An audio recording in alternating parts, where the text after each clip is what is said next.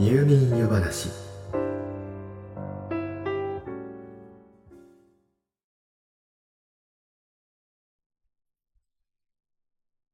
今この番組を聞いてくださっている方の多くはベッドに横になってこれから眠りに入ろうとしているはずです。再生を始めて数分で眠りに落ちてすでに寝息を立てている方もいらっしゃるかもしれませんが一方でなかなか眠りにつけずこうして夜話を静かに聞き続けてくださっている方も多いことでしょう。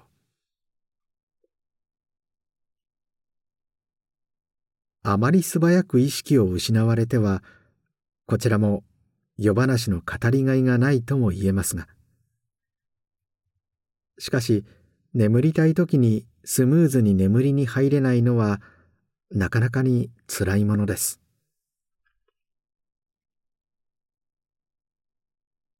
自然な入眠のために私たちが前もって準備しておけることは何かあるでしょうか？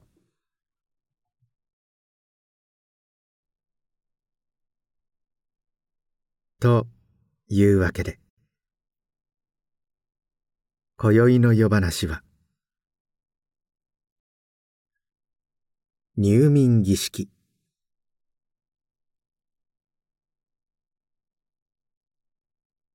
自律神経を整えて寝つきを良くしましょう。こんな言葉を聞いたことはないでしょうか。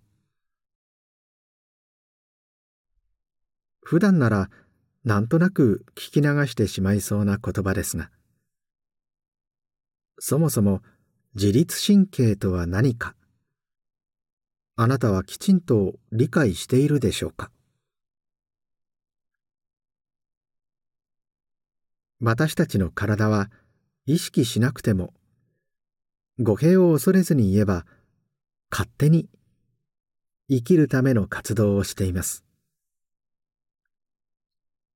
具体的には呼吸をしたり心臓を動かしたり体温の調節をしたりといったことですがこれらのように自分の意思でコントロールしなくても適切に体を運用してくれているのが自律神経です。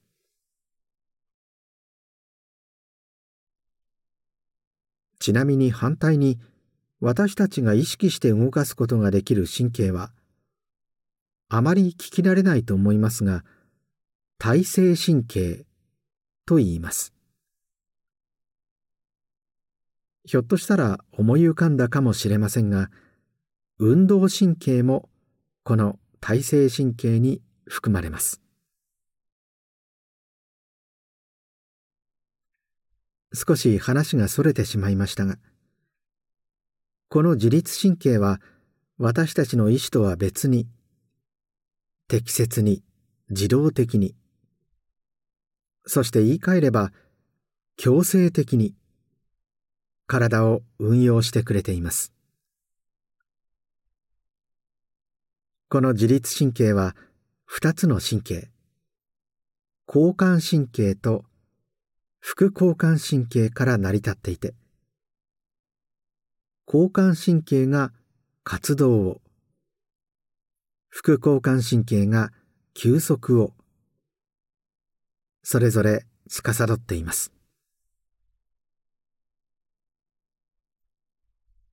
スムーズに眠りに入るにはこの自律神経の交感神経と副交感神経。言い換えれば活動モードと休息モードをスムーズに切り替えてあげることが重要です。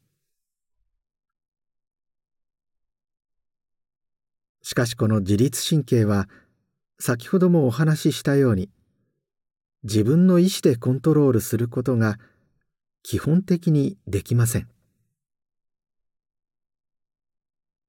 自分の意思で心臓を止めたりできないように自分の意思で自由に活動モードと休息モードを切り替えることはできないのです。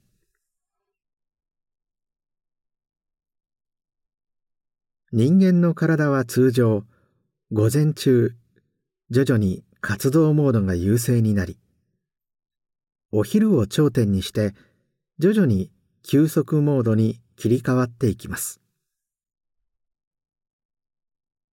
そして深夜に休息モードが最も優勢な時間を迎えた後は朝に向けて今度は活動モードに緩やかに切り替わってゆくのです。しかしストレスなど何らかの原因でこの切り替えがうまくいかなくなることがあります。休息すべき時になかなか休息モードに切り替わらず体も心も活動モードのまま興奮状態。それが続けば当然体に過剰なストレスがかかりさまざまな症状が現れ始めます。例えば頭痛やめまい肩こり耳鳴り食欲不振便秘生理不順そして不眠などで。この自律神経が調節を失った状態がいわゆる自律神経失調症。と呼ばれるものです。ですから自律神経を整えることはそのまま体調を整えることと言っても過言ではありません。では自律神経を整えるにはどうしたらよいのでしょう？それには何より規則正しい生活を送るのが一番です。基本は毎日決まった時間に起きて朝日を浴びて体内時計をリセット。そして決まった時間に眠ることです。そうすればお昼と深夜をそれぞれの頂点に活動と休息を無理なく切り替えることができるのは容易に想像できるでしょう。そしてその規則正しい生活を送るための鍵となるのがスムーズに眠りにつくこと。だと言っても過言ではないでしょう。理想を言えば眠りにつく3時間ぐらい前からあまり頭を使うようなことをせずゆったりと過ごすことです。心身ともに刺激を避け興奮しないようにする。ブルーライトを発するテレビやパソコンスマートフォンなどの画面を見たりするのもよくありません。この3時間を静かに過ごすことで自律神経は徐々に休息モードに切り替わってゆきます。しかしこれを毎日実践するのは実際のところなかなか難しいかもしれません。そんな優雅な暮らしは送れないという声も聞こえてきそうです。家事に追われてあるいは一日働いて眠りにつく前のほんの数時間が唯一のリラックスタイムという方も多いでしょうもちろんその貴重な時間を例えば軽いストレッチや入浴に当ててそのまま静かに就寝という生活が苦にならない方はそれが一番です。ですが大抵はせっかくの限られた自由時間。ドラマの続きも見たいでしょうしネットサーフィンやゲームの続きもしたいでしょう。これらを我慢することがかえってストレスになってしまっては本末転倒とも言えそうです。ではどうにか現実的なところで折り合いをつけて速やかに休息モードに切り替える方法はないものでしょうか。その方法の一つが入眠儀式です。儀式というと何やら大げさな気もしますが要するに毎晩寝る前にとる同じ行動のことです。常温の水を一杯飲む。本を数ページだけ読む。静かな音楽を聴く。パジャマに着替える。髪をブラッシングするなどこれから寝るというタイミングで毎晩同じことをするのです。これで体は休息の時間が来たことを理解して休息モードに向かいます。自律神経を騙すという表現をすることもあるようです。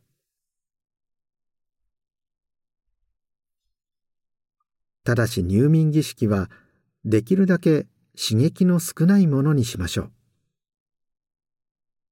う。例えば読書であれば一度読んだことがある本を読む。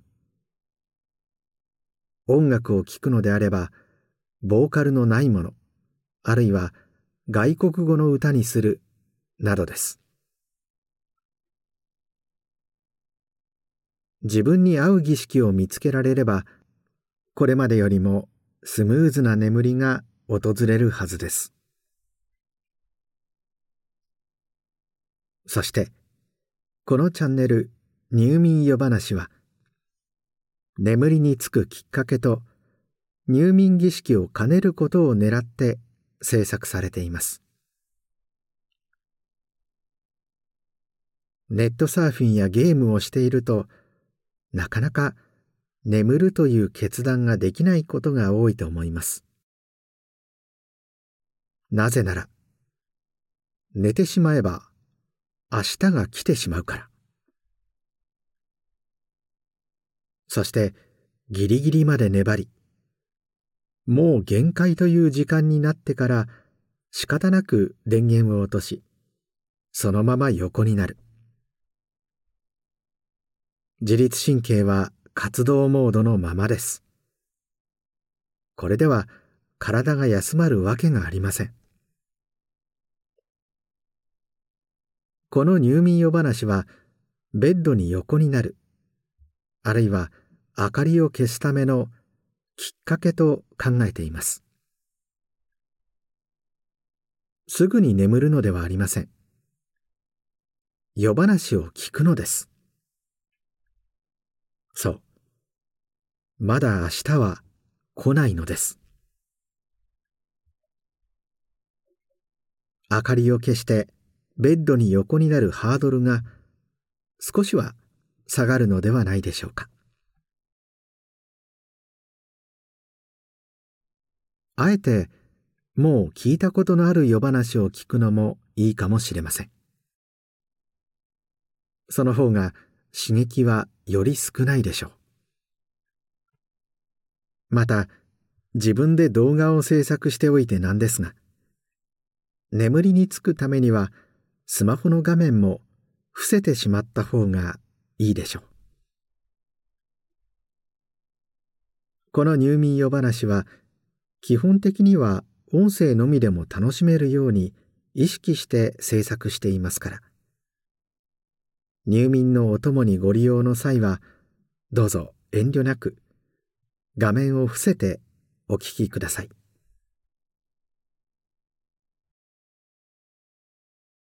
一本の動画でおおよそ1時間ほどの夜話をお届けしていますがいつも10分ぐらいで眠ってしまうという方はスマートフォンのタイマー機能などを使うのもいいでしょう。原則として眠りについた後は無音であることが望ましいのです。些細な音でも睡眠中流れ続けていると脳は刺激を受け続けますから。それは休息の妨げになります。ですからスムーズに眠りに入れるからといってそのための音楽などを一晩中流し続けるのはやめた方がいいでしょう。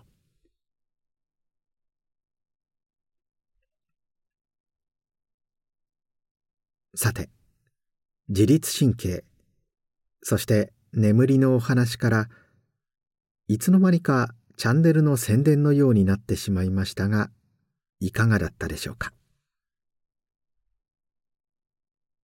もちろんスムーズな入眠には自分に合った方法が一番です。しばらく続けた結果この入眠夜話が自分の入眠とはあまり相性が良くないな、と感じたなら、眠る際にお聞きになるのをやめることをお勧めします。ただその場合は、昼間でもいいので、お時間のある時に聞いていただけたら、とても嬉しいのですが。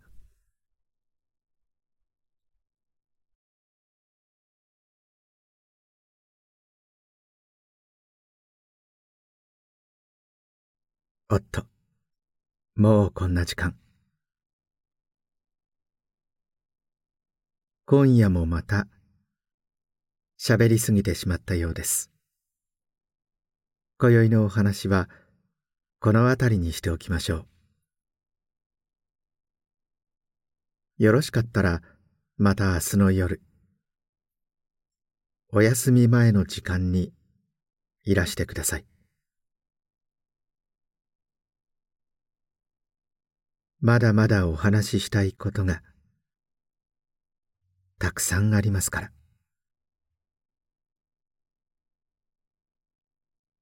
それではおやすみなさい。どうぞ。良い夢を。